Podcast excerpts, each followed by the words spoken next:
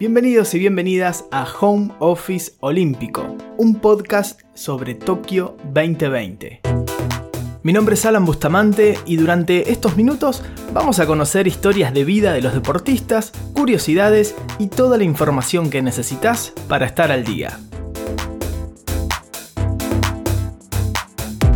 Empezamos repasando los resultados de los argentinos.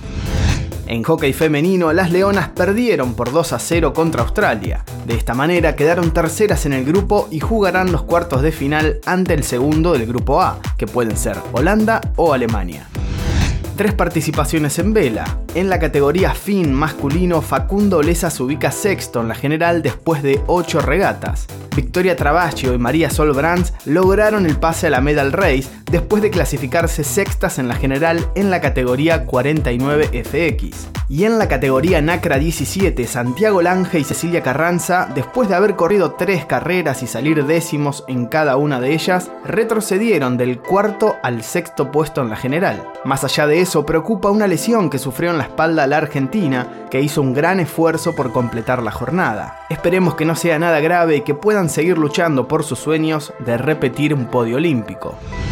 Despedida y derrota de las Panteras. El seleccionado femenino de vóley cayó por 3 a 0 ante Turquía por la última fecha del Grupo B. Más allá de no haber podido ganar ningún partido, lo importante es que por segundo juego olímpico consecutivo lograron clasificarse. Próximo objetivo para ellas, estar en París 2024.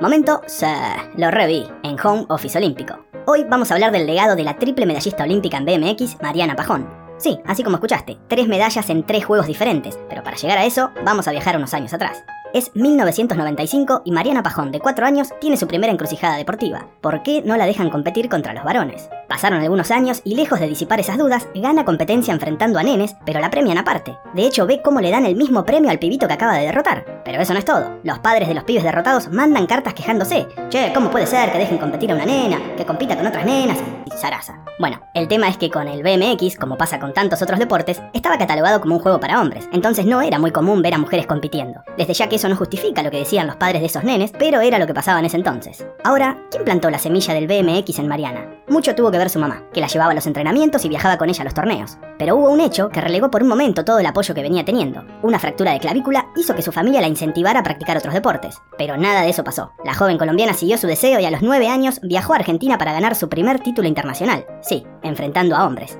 Su carrera continuó a paso firme mientras estudiaba enfermería, y una noticia que vio de reojo marcaría su destino para siempre. El BMX sería parte de los Juegos Olímpicos de Pekín 2008. A partir de ahí, su objetivo estuvo puesto en estar en Londres 2012, y vaya que lo logró. En esa edición ganó su primera medalla de oro, cosa que repetiría en Río 2016, convirtiéndose en la primera mujer latinoamericana en ganar dos medallas doradas en competencias individuales. Y en Tokio 2020 se convirtió en la segunda deportista de la región en ganar tres medallas olímpicas después de haberse colgado la plateada. Las medallas y los podios olímpicos dentro de unos años serán marcas, registros de una deportista extraordinaria de elite, pero el verdadero legado que deja Mariana Pajón es sumar un granito más de arena en esto de pensar que no existen deportes para nenas o nenes, sino que lo que importa es que puedas hacer lo que te gusta. Hasta acá, el momento se lo reví.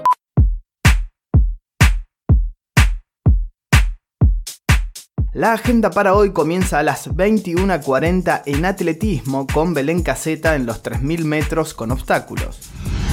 Ya en la madrugada del 1 de agosto, más precisamente a la 1.40 de la mañana, el seleccionado masculino de básquet se juega el pase a cuartos de final contra Japón. Los dirigidos por Hernández tienen la chance de clasificar como uno de los mejores terceros. Para eso, deberán ganar sí o sí.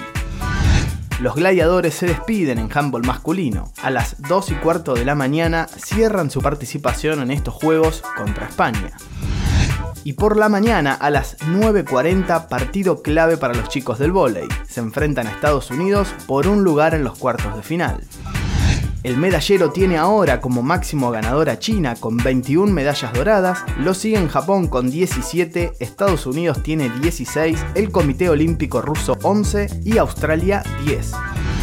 Eso fue todo por hoy, nosotros nos volvemos a escuchar mañana en una nueva edición de Home Office Olímpico.